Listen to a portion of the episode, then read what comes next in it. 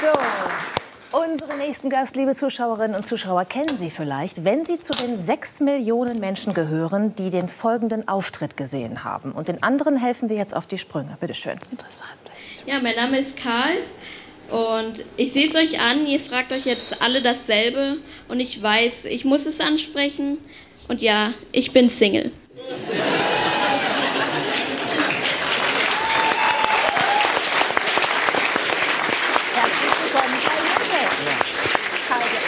Wir da gerade gesehen haben bei Nightwash, ist jetzt zwei Jahre her. Genau. Wie sehr hat er dein Leben verändert? Ähm, ja, also das kann man, glaube ich, gar nicht in irgendwie einen kurzen Satz oder so unterbringen. Also es ist schon extrem krass, ähm, was sich seitdem getan hat. Also ähm, es war nicht mein erster Auftritt, so viel kann ich sagen. Ich hatte davor äh, zwei andere Auftritte, ähm, was immer noch äh, als Maß extrem krass ist, weil zum Vergleich beispielsweise mal andere Comedians, die jetzt bei ähm, Nightwash auftreten, hatten vorher äh, mindestens 100 andere Auftritte. Also Nightwash ist was, wo andere sich ähm, also die bauen darauf ihre, genau, die bauen ihre Karriere darauf hinaus, dass sie da irgendwann mal auftreten wollen. Und es war mein dritter Auftritt, was ähm, extrem krass war und was ich immer noch nicht so begreifen kann. Ähm, genau, ich hatte vorher halt äh, zwei, drei Auftritte und seit diesem Nightwash-Auftritt, der der bekannteste war, ähm, wie schon gesagt, mit sechs Millionen Aufrufen im Internet, also abgesehen von den ganzen Fernsehauftritten und dem wirklichen Hype, der da kam, äh, man sieht, zwei Jahre später ähm, bin ich immer noch gefragt und äh, es gibt immer noch äh, Sachen, über die ich sprechen will, Witze, die ich äh, den Leuten äh, ja, sozusagen vortragen will. Also es ist echt äh, krass, was alles so passiert ist. Ich muss es ansprechen. Bist du ja. immer noch Single? Äh, ja, also ich bin auch auf dem Markt. Äh, wie ist das denn? Ich meine, auch das hat sich ja wahrscheinlich verändert. Du wirst wahrscheinlich angesprochen auf der Straße. Ja. Gerade junge Menschen, deine Generation, äh, klicken diese Videos und sind große Fans von dir. Wie war das für dich, damit plötzlich umzugehen mit dieser Aufmerksamkeit? Liebesbriefe, alles drum und dran? äh, nicht ganz, nicht ganz. Nein, ähm, aber auf jeden Fall ist natürlich diese Aufmerksamkeit da gewesen. Ähm, es war erstmal für mich krass natürlich. Ähm, ich glaube, als so Teenager, ich war damals 14, als das Video äh, so bekannt wurde, ähm, mich selber bei den Trends auf YouTube oder allgemein im Internet zu sehen, ähm, auf jeder Startseite, ähm, es war schon krass und es war überwältigend für mich. Auf der anderen Seite war es cool, weil ich mich dadurch durch diese ähm, ja, dadurch, dass ich in der Öffentlichkeit dann stand und gar nicht so die Zeit hatte, darüber nachzudenken, hatte ich sehr viel Selbstbewusstsein gewonnen, was ich vorher nicht so hatte, ähm, was für mich ähm, im Nachhinein jetzt was ganz Besonderes in meinem Leben war, weil ähm, ich durch diese Auftritte einfach so ein Selbstbewusstsein bekommen habe, was mich äh, ja mittlerweile einfach im Alltag begleitet, was ich dadurch gewonnen habe, was ich vorher nicht so hatte. Und ähm, Anders ist es natürlich auch, dass ich ähm, auf der Straße angesprochen werde. Ähm, es freut mich immer wieder, dass äh, Leute Fotos von mir wollen. Ähm, aber es ist sehr lustig. Äh, du hast gerade gesagt, gerade meine Altersgruppe. Ähm, es ist echt sehr lustig, dass meine Altersgruppe, besser gesagt, die, die ich erreichen will, also so von 14 oder Teenager bis zu 30 Jahren, die, die ich erreichen möchte, wo ich so denke, ja Mann, die sind cool und die, die will ich so als meinen Social Media Followern haben, äh, die folgen mir gar nicht. Also ich finde es immer echt lustig, wenn ich mitbekomme, wie viele Muttis und wie viele, auch wirklich auf Facebook habe ich mehr Follower, weil dort halt einfach ähm, nicht so meine Altersgruppe ist und die folgen mir eher.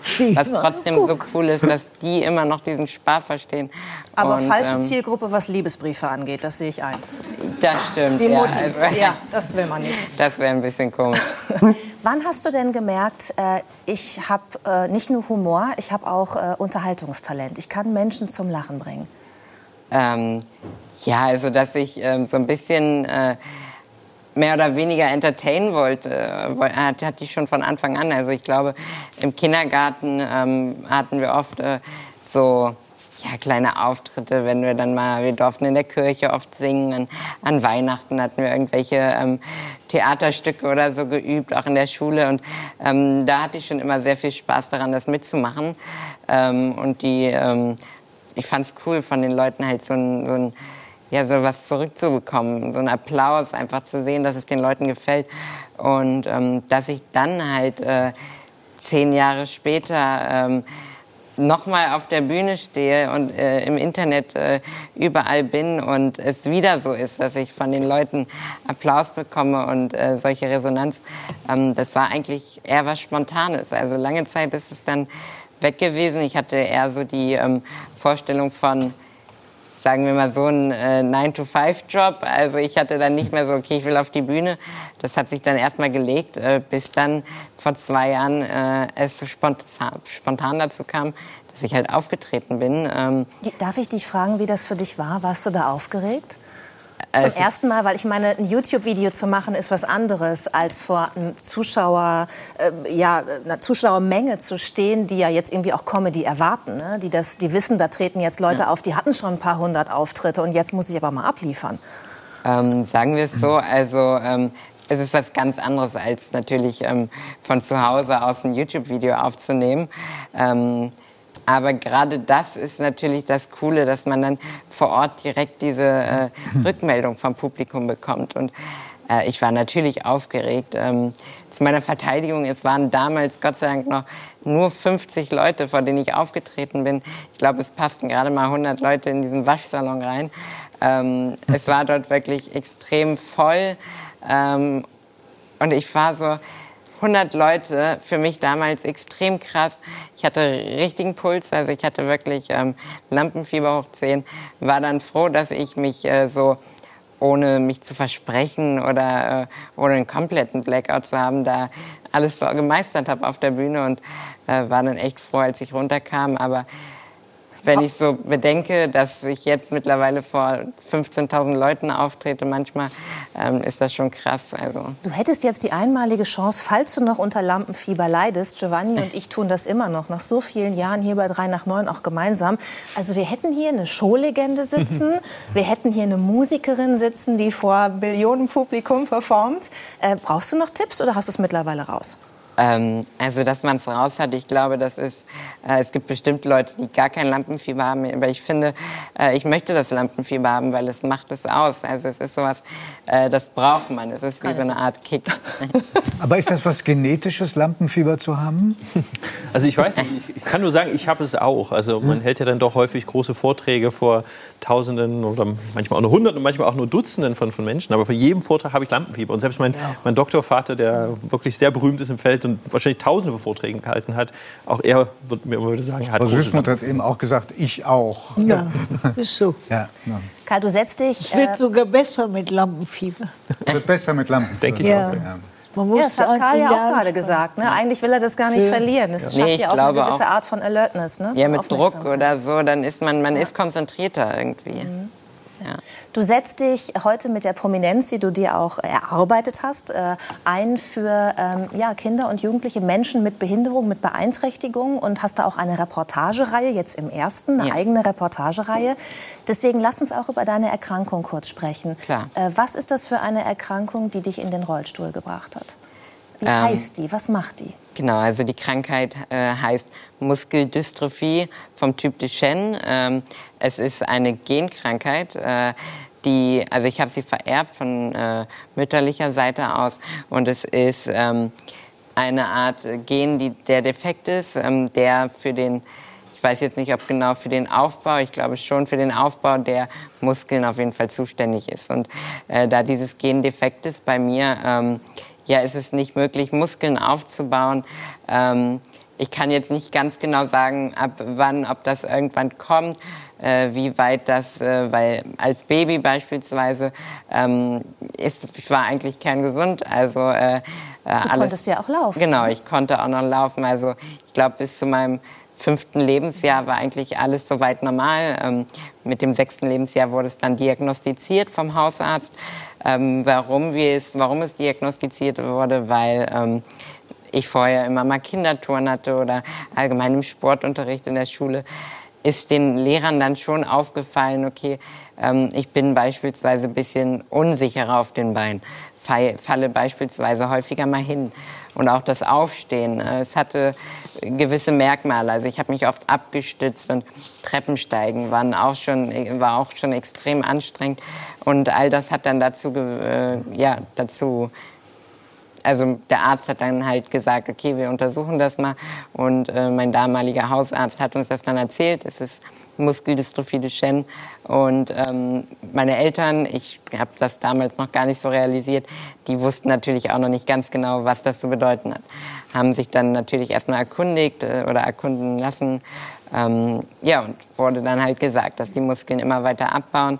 Und ähm, ich glaube, jeder, der so ein bisschen äh, was über den menschlichen Körper weiß, ähm, weiß, dass die Muskeln nicht nur äh, der Bizeps sind, sondern halt auch alle Organe betreffen. Dementsprechend ist es auch eine Krankheit, die tödlich enden kann. Mhm. Du gehst unglaublich positiv mit dieser Erkrankung um. Also du, du machst sie zum Thema in deinem Bühnenprogramm. Du, du findest immer wieder humorvolle Situationen in deinem Leben. Hast auch kein riesiges Autorenteam wie andere Comedians, sondern schreibst dir wirklich Sachen auf, die dir passieren und machst daraus einen Gag. Wie gelingt dir das, da so mit umzugehen? Ähm, also es ist eine Sache, die für mich ähm, eigentlich klar ist, äh, wie ich damit umgehe. Also es ist sowas, ähm, wenn mich Leute das immer fragen, frage ich mich wiederum, ähm, wie sollte man sonst umgehen? Mhm. Ähm, ich finde, wie schon vorhin angesprochen, Mitleid finde ich an sich äh, ganz schlimm. Selbstmitleid ist auch was, was ich äh, gar nicht mag. Ich hatte es vielleicht kurze Zeit. Ich glaube, jeder, der irgendwie mal einen schweren ähm, gesundheitlichen Schlag oder irgendwelche Verluste äh, erlitten hat, hat das schon mal mitbekommen oder äh, erlebt, dass man natürlich ähm, vielleicht äh, kurze Zeit irgendwie ja, im Selbstmitleid ertrinkt. Aber ich glaube, man sollte ähm, sehr schnell wieder an die Oberfläche kommen und äh, da so ein bisschen drüber blicken, weil ähm, ich habe eigentlich schon seit Anfang an nie irgendwie negativ gedacht und immer nur positiv oder besser gesagt das Beste daraus gemacht. Und ähm, ja, man sieht ja, wo ich jetzt bin und äh, ich glaube, ähm, anders könnte ich mir auch nicht vorstellen, da an die Sache ranzugehen.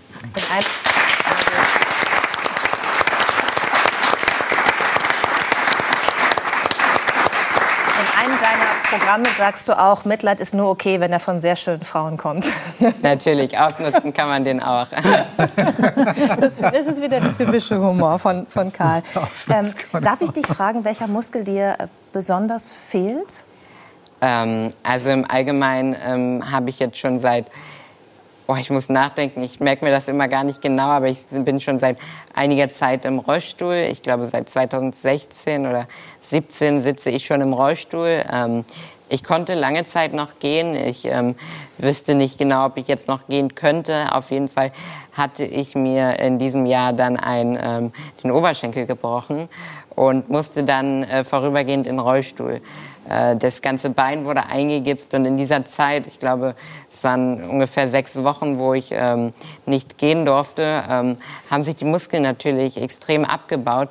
Und äh, wie schon gesagt, können sie sich natürlich nicht wieder aufbauen. Dementsprechend äh, ginge es auch nicht, da durch irgendwelche, äh, durch eine Reha oder so alles wieder aufzubauen. Das ging bei mir einfach nicht. Und dementsprechend war ich dann vorübergehend schon ähm, bisschen früher in den Rollstuhl äh, gesetzt worden, ähm, was für mich jetzt gar nicht so schlimm war. Ich habe mich da sehr schnell dran gewöhnt.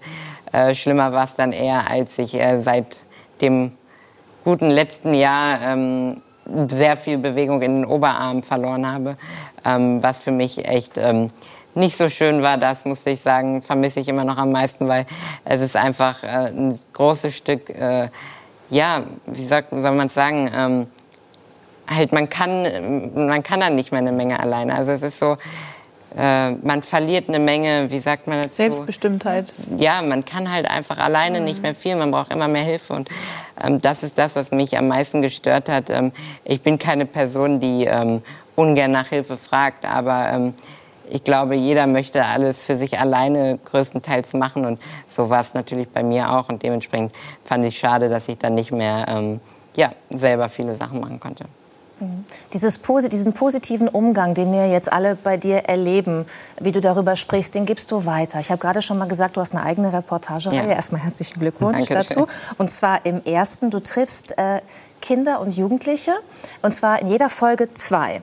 Genau. Ein Kind ohne Beeinträchtigung und ein Kind mit Beeinträchtigung. Ja. Was ich auch interessant finde, ist, du thematisierst dann auch, darf man es jetzt Behinderung nennen, soll man ja. lieber Beeinträchtigung sagen, auch mit den beiden Kindern. Und diese beiden Kinder eint, dass sie das gleiche Hobby haben. Genau. Und dann ziehst du los mit denen. Ja. Und dann lernen die sich auch kennen. Und dann lernen die auch voneinander. Und zwar äh, vice versa, also jeder von dem jeweils anderen. Was möchtest du ähm, anderen anderen Kindern und Jugendlichen und den Zuschauern äh, damit äh, sagen, mitgeben? Also es ist eine sehr ähm, umfangreiche Frage. Also ähm, sagen wir es mal so, ich hatte schon vorab Ziele, die ich mit der ähm, Fernsehsendung dann natürlich auch äh, den Leuten äh, zeigen wollte, beispielsweise äh, für Aufklärung zu sorgen. Ähm, gerade im äh, jungen Alter fehlt es so oft noch an ähm, Aufklärung. Ähm, und äh, genau, durch die, Bilder, genau hoch, ne? ja. durch die äh, Fernsehsendung, die natürlich jetzt ist, ähm, kann ich für diese Aufklärung äh, größtenteils sorgen.